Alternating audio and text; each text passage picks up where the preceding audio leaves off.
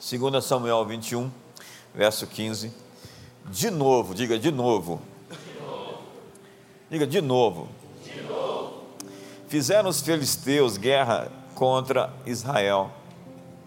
Desceu Davi com seus homens e pelejaram contra os filisteus, ficando Davi muito fatigado. Isbi Benob descendia dos gigantes. O peso do bronze de sua lança era de 300 ciclos e estava cingido de uma armadura nova que intentou matar a Davi. Porém, Abisai, filho de Zeruia, socorreu, feriu o filisteu e o matou. Então os homens de Davi lhe juraram, dizendo: Nunca mais sairás conosco a peleja, para que não apagues a lâmpada de Israel. Outra batalha, Davi se cansou muito, de novo os filisteus vieram. É incrível como existem batalhas que se repetem. O povo estava saindo do Egito e passaram o Mar Vermelho. Para entrar na terra, eles tiveram que atravessar o Rio Jordão. Então há um padrão nesse caso. E o tema hoje é sobre romper um ciclo, romper um loop. Porque por vezes nós estamos presos nesse momento que não acaba. Acusações sem fim, calúnias, difamações, insinuações, inimigos à espreita pressão, pressão. O ciclo, normalmente, não quer dizer que ele é mau. Ciclos existem e fazem parte da vida. Dias, semanas, meses. A renovação e a oportunidade surgem por causa de ciclos. Eu gostei muito de um dia desses ter terminado, ele não era um dia legal, então eu queria dormir para acordar no outro e respirar. Quantos já tiveram dias assim? Então existem tempos que a gente fica feliz de ter passado. E havia na Bíblia tempos determinados, sábados, luas novas. Havia mesmo o ciclo do jubileu, que eram sete anos sabáticos, sete vezes sete, quarenta e nove anos, que era um tempo de restituição da família que perdeu naquele período qualquer posse. O ciclo determinado apresenta uma redenção nesse caso, um resgate, uma nova oportunidade. Diga comigo, nova oportunidade. Profetiza para o irmão. Eu gosto dessa coisa de falar. Tem gente que não gosta, mas essa coisa ela gera, gera destino na vida das pessoas. Diga para o seu irmão assim. Nova oportunidade. Diga para a pessoa do outro lado: Deus está lhe dando uma nova oportunidade. E há ciclos bons, há ciclos felizes, períodos com tempo e sequência, que não são ciclos maus. Mas existem algumas repetições, determinados eventos, que acontecem constantemente, ataques frequentes, ataques frequentes. Há pessoas com ciclos de quedas, por exemplo, quedas morais, Pessoas que de quando em quando estão ali na pornografia. Tem um ciclo e volta para o mesmo lugar.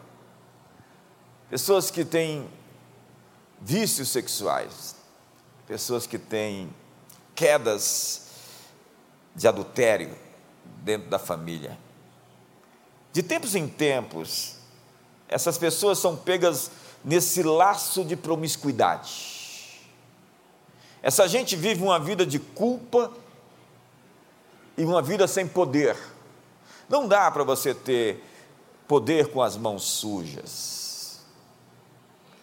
Não dá para viver uma vida inspirada e confiante quando você sabe que tem esqueletos escondidos no armário. Então elas ficam neutralizadas, apáticas, amarelas, e você olha e fala: por que Fulano é tão amarelo? Né? Elas estão canceladas e inabilitadas. Então nós vamos descobrir que nossos erros podem ser cometidos como ciclos que nos visitam. A Bíblia diz que os midianitas visitavam na hora da colheita o povo de Israel e roubavam eles. E dessa forma, quando nós entendemos que esses ciclos repetem, nós temos que solidificar o nosso caráter, porque na hora que a prova chega, que o inimigo nos visita, é o momento de a gente romper o loop. É quando você diz não à droga que você é liberto dela. É quando você diz não à pornografia que você é liberto dela. É quando você diz não à falcatrua, à propina, ao convite, ao esquema, que você se livra dele. E se nós caímos, mais uma vez, nós vamos voltar para o final da fila. Há ciclos de apostasia, onde o sujeito ou a sujeita se desvia com conversas estranhas. Parece que um negócio se hospeda na pessoa. Você fala assim: o que, que aconteceu com Fulano? Está com um papo tão errado. É aquela conversa, Deus chega para Adão e fala: Adão, com quem você estava conversando, Adão? Você está muito estranho. Diga para o seu irmão, com quem você anda conversando? Então, o ciclo de apostasia pode ser causado também pelo desânimo. Há pessoas assim, com essa sina. Eu queria colocar entusiasmo constante em cápsulas e vendê-las como medicação. Pílulas de entusiasmo. Contudo, é despertar o poder interior para romper o ciclo que é necessário, atravessar o momento, finalizar uma etapa. Mas essas pessoas pegas pela inconstância, vive a vida na frequência do de pé e caído de pé e prostrado. Levanta, é derrubado. Começou, andou, correu, correu, voltou para o ponto de partida. Essas pessoas são pegas por um laço. De repente se encontram desestimuladas, sem força, sem entusiasmo. Elas são obedientes aos seus sentimentos de derrota. E mais que isso, há uma força que as paralisa, que rouba as suas energias e as mantém girando como um ratinho no laboratório em busca de um queijo que vive se mexendo. É a síndrome da baixa autoestima que quebra a atividade em curso e promove a desistência. Tem gente cujo nome, o sobrenome é desistência. Desistência. Mas hoje Deus vai mudar o seu nome. Há muitas pessoas com um histórico de desistência. É uma espécie de encosto que a pessoa tem, já viu? É uma assombração, uma perseguição espiritual. A gente que vive o ciclo interminável de problemas financeiros. Tem gente que vive essa sina de quando em quando falta de dinheiro. A Bíblia fala sobre o devorador, o cortador, o destruidor e o migrador. O migrador é aquele amalequita, é aquele midianita que visitava as colheitas de Israel na época de Gideão. Ele chega, rouba, passa um ciclo, volta de novo e rouba outra vez. Então, há pessoas com histórias sempre de estar sendo roubadas sempre estão sendo roubadas, de quando em quando estão sendo roubadas. E há outras pessoas com histórico de bancarrotas, de quebradeira, de falência. Passa um ciclo e tudo que construiu acaba. Há outros que vivem ciclos de ataques emocionais. É incrível isso. Eu vejo pessoas que estão ali arrebentando, daqui a pouco ela tem um surto ela não aguenta a pressão e simplesmente derrete. É quando a raiva a visita, a loucura bate na sua porta. Lutas então se repetem, eles repetem a lição e repetem o mesmo cenário, a mesma paisagem. É como eu já estive aqui outra vez. Quais coisas que se repetem na sua vida e que não deveriam se repetir?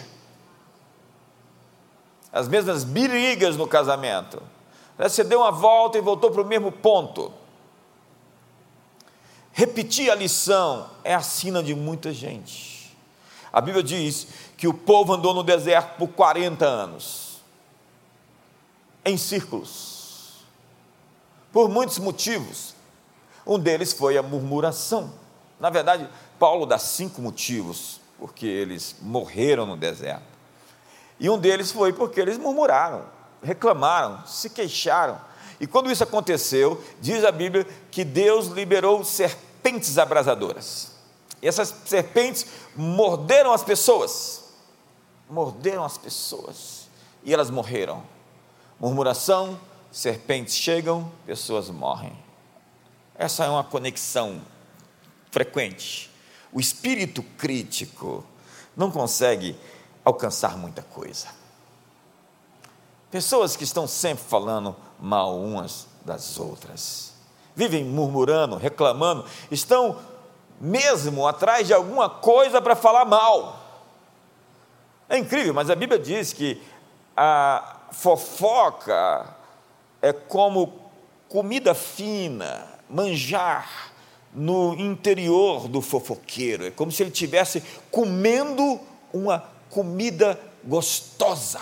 Você sabe de gente assim, me fala, me fala, me fala.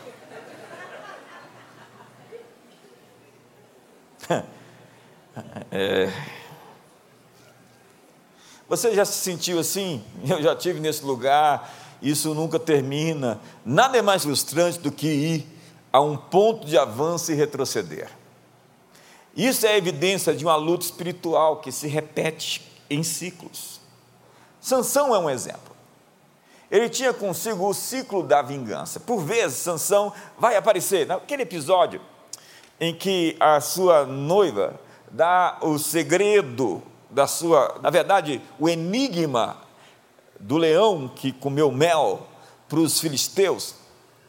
Ele vai ali e depois de punir os filisteus, ele diz: Agora eu me vinguei deles. Depois ele volta e a esposa dele é dada para outro. E, queimam a esposa dele, ele pega as raposas, queima a seara dos filisteus, ele mata muita gente e diz: Agora eu me vinguei deles. E agora tem dois textos para você ver a, a sina dele. Disse-lhe Sansão: Se assim procedeis, não desistirei enquanto não me vingar. Veja, veja como ele vive nessa coisa de se vingar. A vingança é um grito interior. Conhece alguém assim que está atrás de se vingar? Não sei nem de quem, mas eu estou atrás de fazer. Alguém é responsável pelos problemas que eu tenho.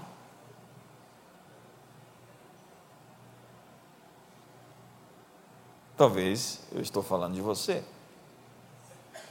E por fim, diz a Bíblia que Sansão estava preso entre duas colunas, cego, e ele clama a Deus: lembre-te de mim, dá-me forças, só dessa vez, a última vez, ó Deus, para que eu me vingue dos filisteus, ao menos por um dos meus olhos. Sansão carregava consigo muita vingança, e ele acabou morrendo se vingando. Ele matou muitos filisteus na sua morte, mas ele também morreu. A vingança era um ciclo constante na vida dele. Ele carregava isso. Pergunta: o que você carrega dentro de você?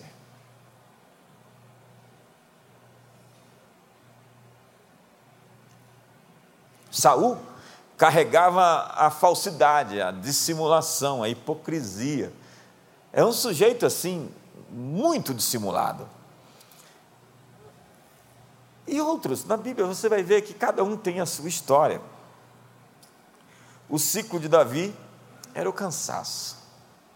Voltemos ao texto. Segundo a Samuel capítulo 21, verso 15. De novo, diga de novo.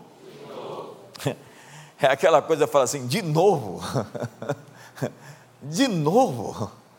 Como assim? Outra vez? Fizeram os filisteus guerra contra Israel.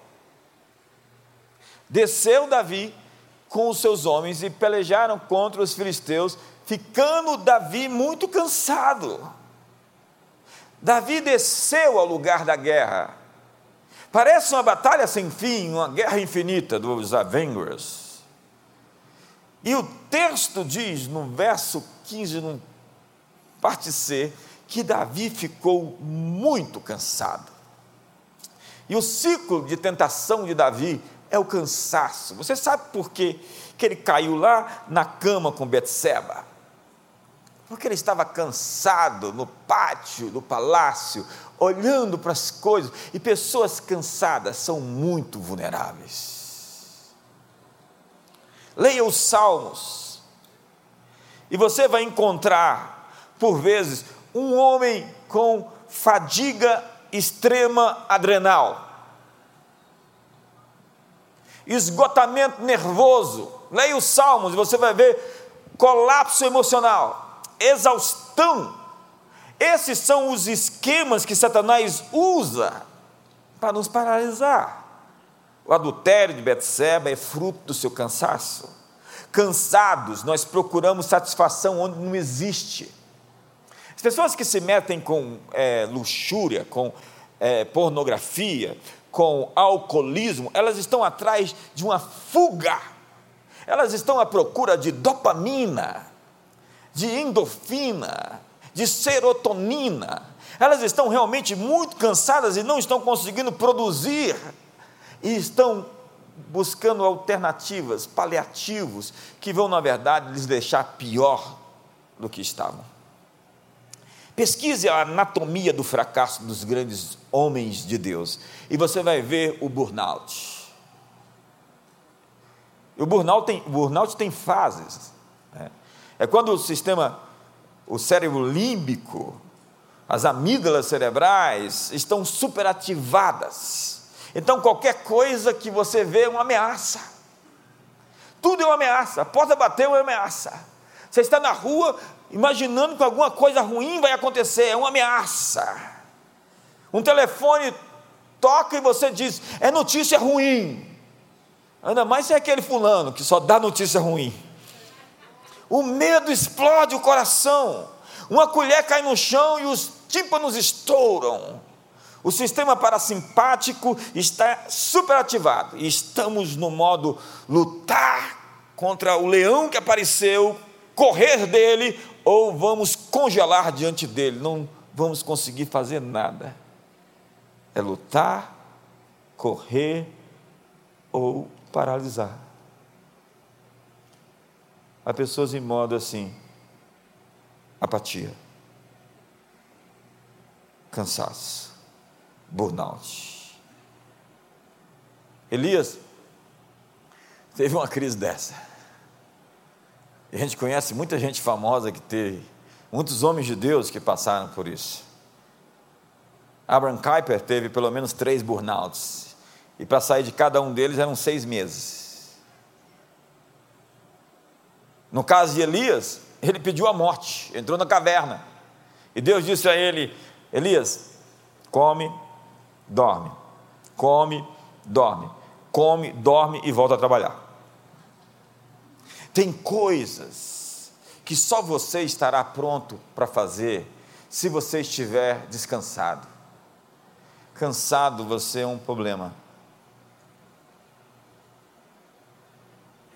Você usa a esposa como para-raio. Eu estou falando com você? Aí tem uns rapazinhos de vinte e pouco. Eu estou cansado. Eu falei, você não tem o direito de ficar cansado.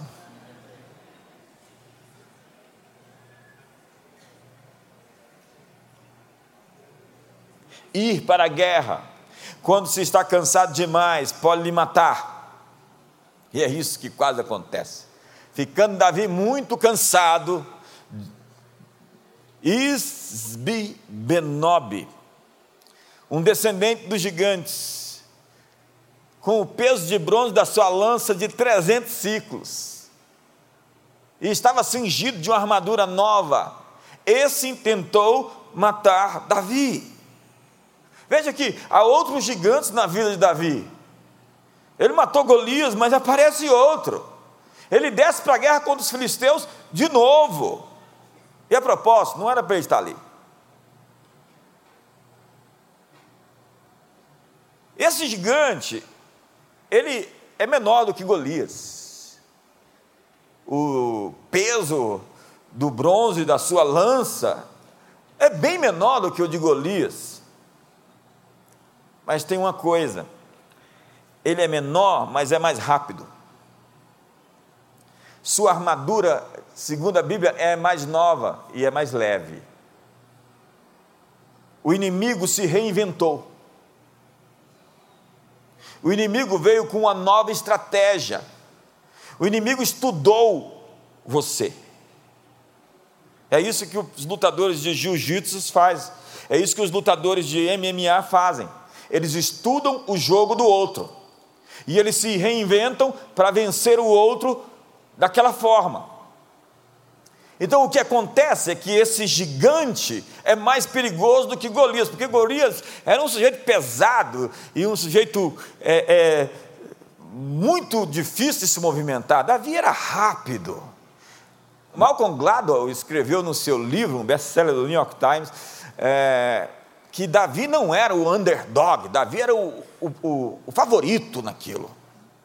Ele entrou como um, um homem do exército na artilharia contra um sujeito da infantaria, que de perto iria matar Davi muito fácil, mas Davi, muito esperto, se manteve de longe. O Golias chamava ele para vir, e ele de longe mantia o ponto até estar pronto para acertar a sua testa. Com aquela funda que atingia uma velocidade incrivelmente rápida, que era uma arma letal, uma arma mortal. E há mesmo histórias, os benjamitas eram especialistas em atirar com fundas, de homens que acertavam pássaros a 100 metros de distância com uma funda com uma precisão incrível. Então Davi entrou ali sabendo o que ia fazer. Tanto que foi-lhe permitido fazer frente a Golias. Imagine que Israel não ia dar a chance de Davi enfrentar Golias se ele não fosse páreo e não tivesse condições de vencer Golias. Quantos estão comigo? Seu Golias tem um ponto frágil e Deus já te deu as ferramentas para derrubá-lo. Agora um novo gigante aparece. E ele veio de novo. E dessa vez Davi estava exposto. Por quê? Porque Davi já não é mais um garotinho ruivo e rápido. Ele veio numa nova versão. É quando o mesmo inimigo aparece para derrotar você. E o que você tem que entender é que para vencer um ciclo, Muitas vezes você vai precisar de alguém, de um amigo, de um parceiro, de um companheiro, não é companheiro, é companheiro. E aparece na hora certa Abisai. Porém, Abisai, filho de Zeruia, socorreu, feriu o filisteu e o matou. Então os homens de Davi lhe juraram, dizendo: Nunca mais sairás conosco a peleja para que não apagues a lâmpada de Israel. Veja, Abisai é filho de Zeruia. Amigos que salvam têm genealogia. Pessoas sem genealogia são apenas conhecidas pela sua geografia. Você sabe que Golias, segundo a Bíblia, era de Gate o outro gigante descrito, Isbi Benote, Benob, significa o habitante de Nob. Não se descreve o nome do seu pai, apenas que ele era filho dos gigantes, era um refaim. No entanto, segundo a Bíblia, ele também nascera na terra de Golias, em Gate. Daí se discute qual é o parentesco dele com Golias.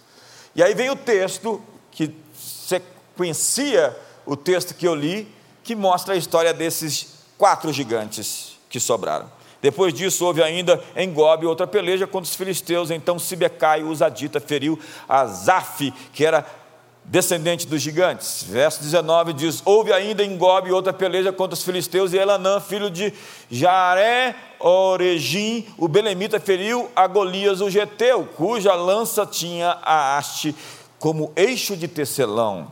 Houve ainda outra peleja, esta foi em Gate, onde estava um homem de grande estatura, que tinha em cada mão e em cada pé seis dedos, vinte e quatro ao todo, também esse descendia dos gigantes.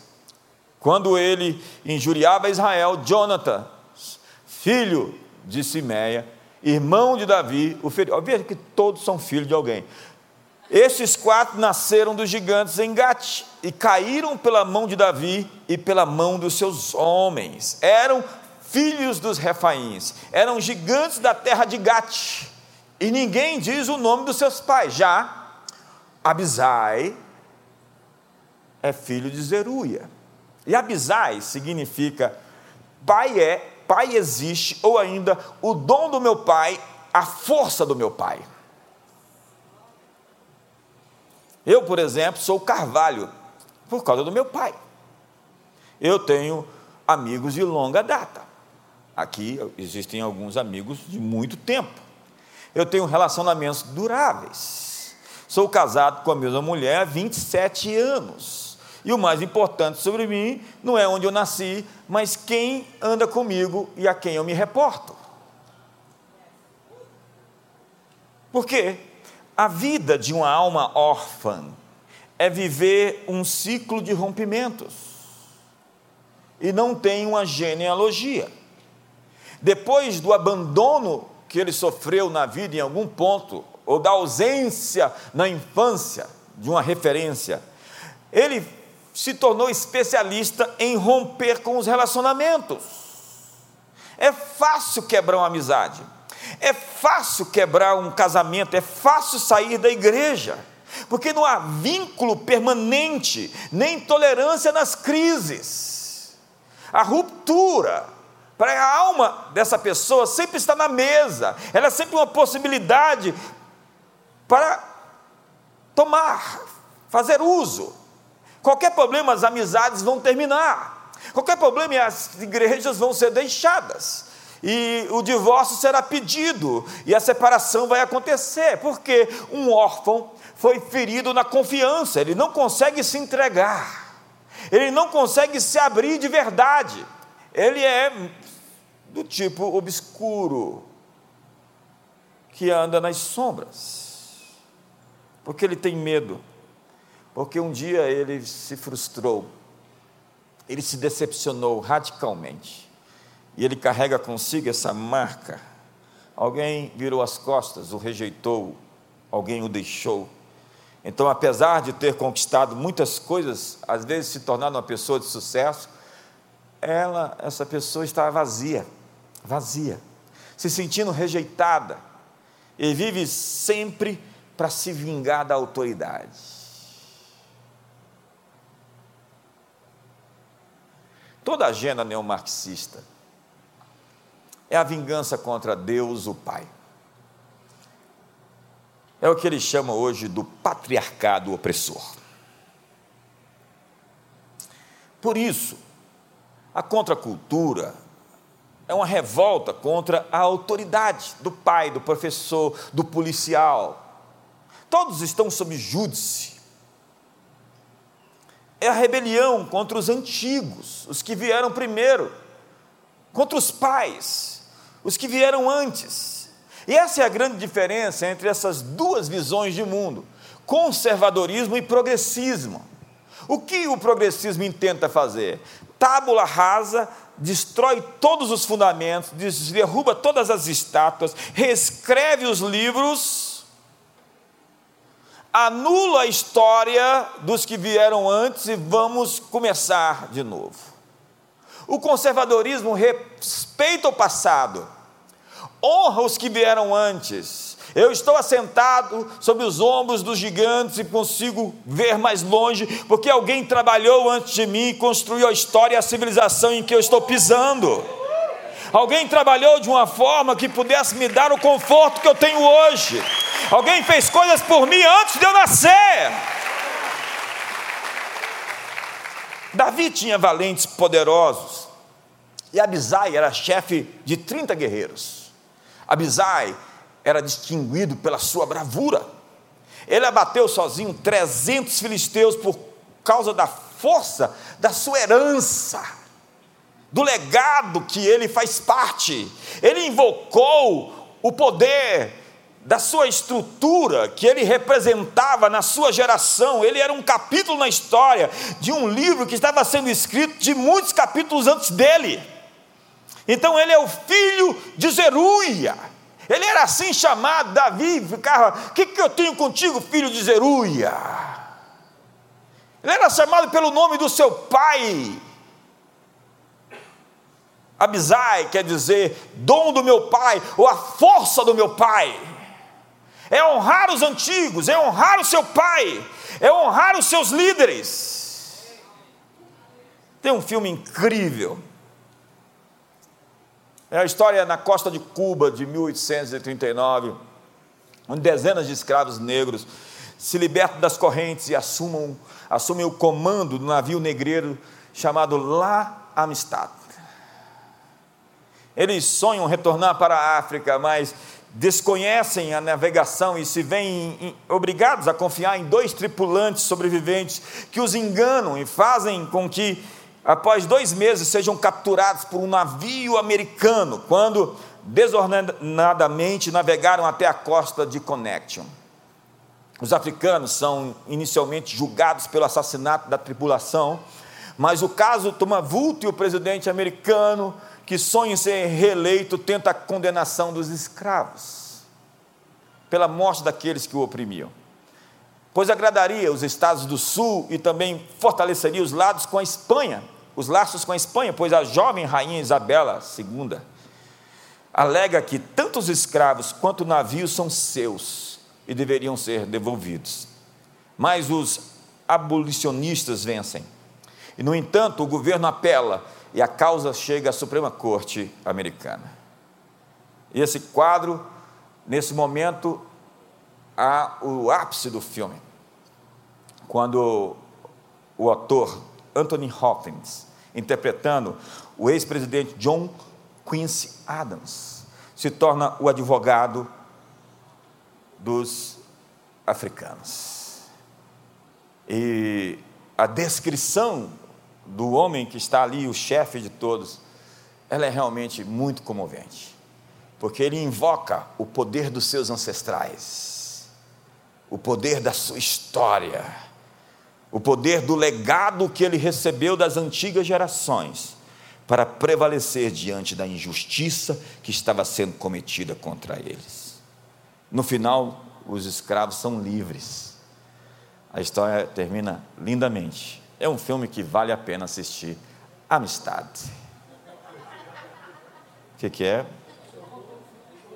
Já contei o filme todo?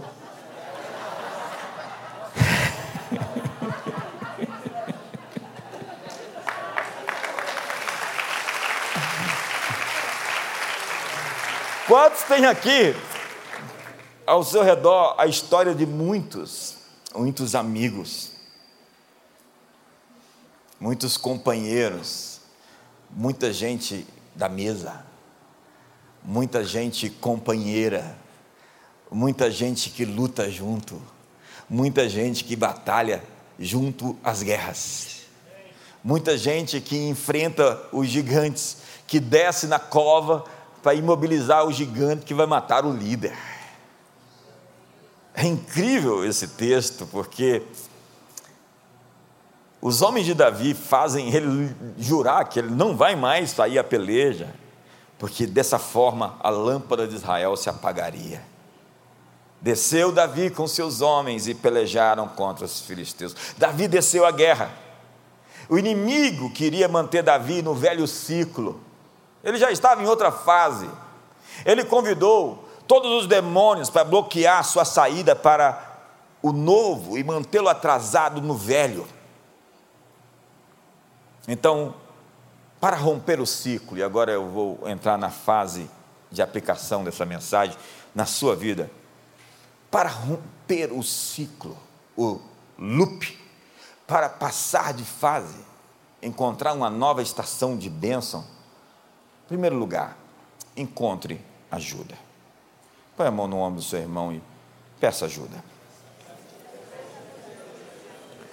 Muitos não têm condições de quebrar o ciclo do inimigo, porque eles não estão conectados no corpo, eles não são igreja de verdade, eles não tomam santa ceia todo domingo, segundo domingo no mês, eles não têm uma, uma, uma ficha de membro, mesmo que seja digital, eles não participam das coisas de maneira efetiva, eles não encontraram o seu lugar de serviço no corpo de Cristo. Eles não pertencem a algo, eles vivem como órfãos e chamam Deus de Pai. Eles não têm irmãos para suportar, porque a Bíblia é cheia de suportai-vos uns aos outros, amai-vos uns aos outros, perdoai-vos uns aos outros, levai os fardos uns dos outros. Existem 52 expressões no Novo Testamento sobre uns aos outros. E uns aos outros, muitas vezes, não é agradável. Quantas vezes eu vi pessoas brigarem com o outro dentro da igreja e sair? Eu falo, provavelmente, quando essa pessoa chegar no céu e encontrar essa pessoa, ela vai para o inferno. Ela também não quer estar aqui porque ele está. Né?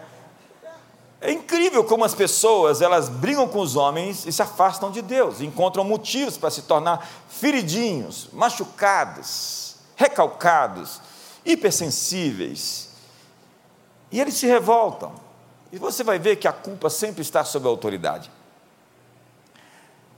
As pessoas não têm força para quebrar o ciclo, porque elas ainda não pediram ajuda. E Deus quer enviar pessoas para te ajudar.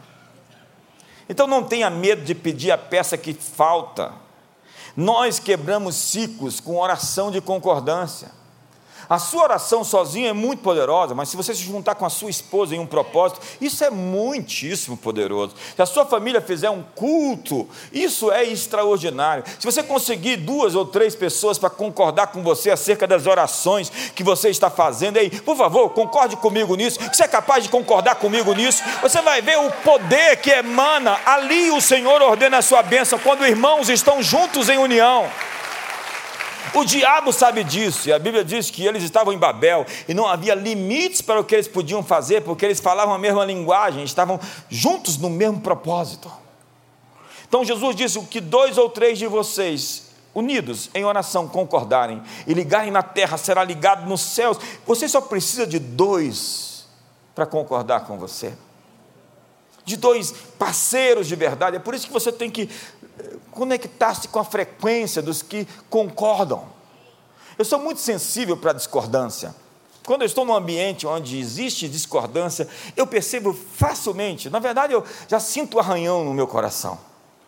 Se eu começar a orar e tiver alguém ali em outra frequência, eu sei que aquela pessoa está em outra frequência. Porque a discordância, ela grita, ela salta e ela atrapalha muito. Tanto que alguns milagres Jesus só fez na presença de Pedro, Tiago e João. Jesus não, não, não, não, apareceu na transfiguração para todos. Foram três discípulos. Ele não ressuscitou a menina, levou todo mundo para dentro. Na verdade, ele expulsou todo mundo da sala.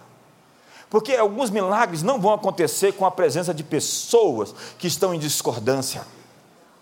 Então Deus está enviando pessoas, você tem um aliado poderoso, o Todo-Poderoso está com você, e se você decidir fazer a coisa certa, você terá apoio e suporte. Então, encontre um amigo, procure ajuda, consiga alguém que concorde com você e que torça com você, e que dê as mãos para você e se una a você no seu propósito. Essa é a noite de quebrar ciclos. Quantos querem quebrar ciclos aqui hoje? Nós vamos fazer uma rodinha de dois ou três hoje para quebrar ciclos. Quantos estão prontos? Ah, eu não gosto de pegar na mão, não gosto de falar para o outro. Começa a sair e ir embora. Segunda coisa, alinhe seu coração. Se a guerra é constante, você precisa de alinhamento. Existem coisas em você para corrigir. Derrota é acostumar-se com esses padrões de desalinhamento. Você acha normal, não é normal. Pode ser comum, mas não é normal. Algumas coisas continuando a acontecer na sua vida. É quando a vida fica fora de rota. E o que você tem que fazer é calar tudo, se conectar, se alinhar, se sincronizar. Disse Jesus à igreja de Éfeso: lembra-se de onde caíste, volta. Você tem que calar todas as vozes, fazer a tormenta, esperar a tormenta passar. Então tome tempo para ficar sozinho, sem distração. Porque 90% da sua guerra veio de escolhas que não estavam em consonância com o plano de Deus. E um dia de cada vez, uma escolha de cada vez, uma decisão em um momento, você escolhe o que se alinha com a sua escolha para você. E o resultado é que tudo começa a trabalhar em seu favor. Tudo, inclusive os seus erros. Diga, os meus erros vão trabalhar em meu favor. Diga, eu estou dando ordem hoje até aquilo que eu errei vai se juntar ao plano de Deus para contribuir para o meu sucesso.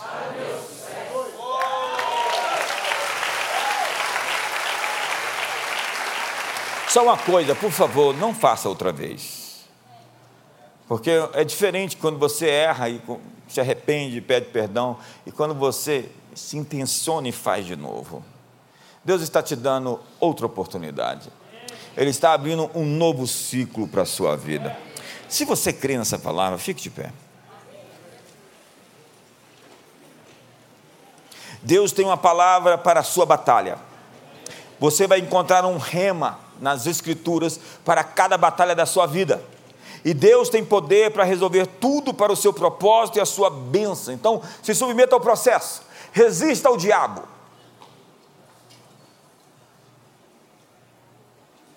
Vamos fazer agora a rodinha. Dois ou três. Dois ou três. Dois ou três. Dois ou três. Não é cinco, não, é dois ou três dois ou três. Dois ou três. Dois ou três. Diga para o seu irmão: Eu estou de acordo com a sua vitória. Você está de verdade de acordo? É hoje, irmão, então.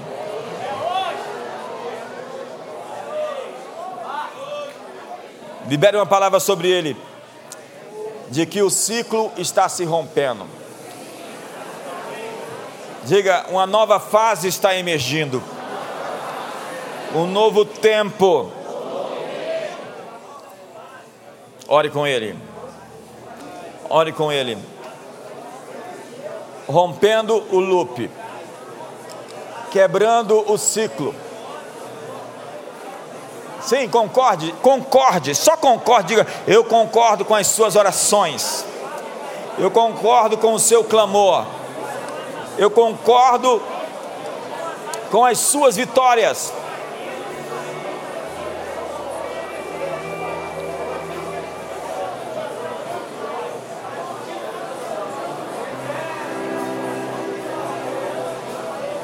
Você que está em casa, Tente encontrar alguém aí, nem que seja seus filhos. Dê mãos com, as mãos com ele. E faça essa oração de concordância de que o ciclo está sendo quebrado, de que o Golias está caindo, os gigantes estão sendo derrubados.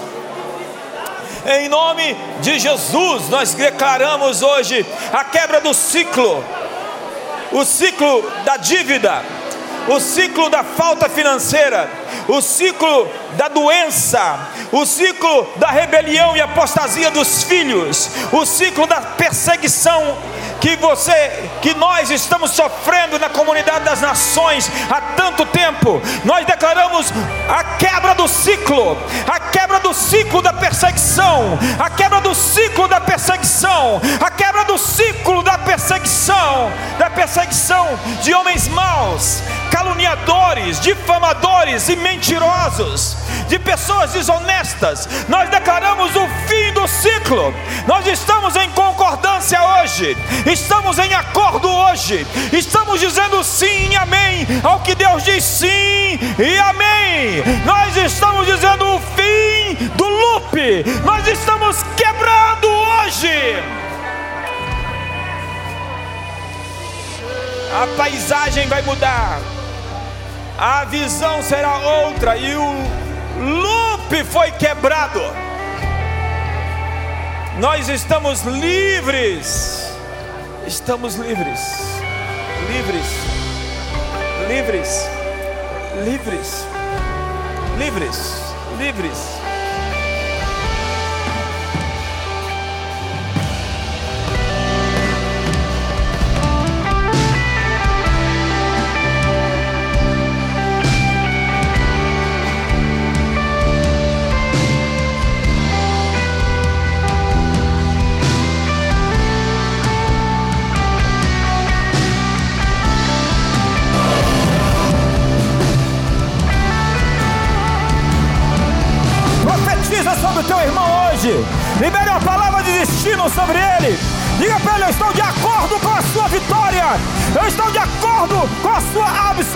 Absolvição. Eu estou de acordo com o perdão dos seus pecados. Eu estou de acordo com a liberação da bênção. Eu estou de acordo que os seus erros vão cooperar para o bem de você e da sua família. Eu estou de acordo. Essa noite eu faço acordo. Eu estou de acordo com os céus. Em nome de Jesus, em nome de Jesus.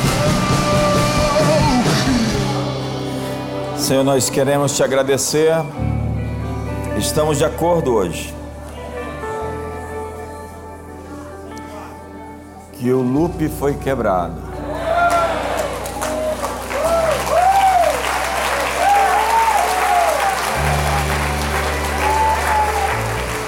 Estamos numa estação de bênção, de descanso, de refrigério, onde o Senhor nos guarda, nos protege e nos livra, onde o Senhor está quebrando os decretos contra nós, as sentenças contra nós, os juízos contra nós. Somos teus filhos, levanta os abisais levanta os guerreiros. E hoje, Senhor, entra em casas, em finanças, lida, Senhor, com a perseguição que sofremos há tanto tempo de acusadores mentirosos, blasfemadores. Paulo entregou Emineu e Alexandre na mão de Satanás, para que não mais blasfemassem. E hoje nós estamos aqui para dizer ao Senhor: somos teus filhos, e o Senhor cuida de nós, e nós confiamos que o Senhor que começou a boa obra vai completá-la. Guarda os teus filhos e nessa noite dá-lhes visões, sonhos, visitação.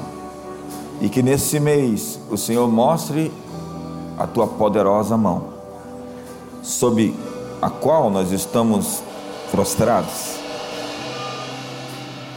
Estamos crendo em coisas melhores em coisas maiores. Chamamos o Senhor de Pai e esperamos como filhos o teu cuidado e proteção. Senhor, confiamos em Ti, esperamos em Ti. Não será confundido nem envergonhado todo aquele que em Ti confia. Eu quebro o espírito de confusão sobre os teus filhos hoje que eles tenham clareza para tomar decisões, para seguir em frente e para romper os ciclos e entrar na sua herança, no seu legado. Pai, hoje nós celebramos a vitória. Porque graças a Deus que em Cristo sempre nos conduz em triunfo. Que o amor de Deus, a graça de Jesus e a comunhão do Espírito Santo seja sobre todos. Uma ótima noite.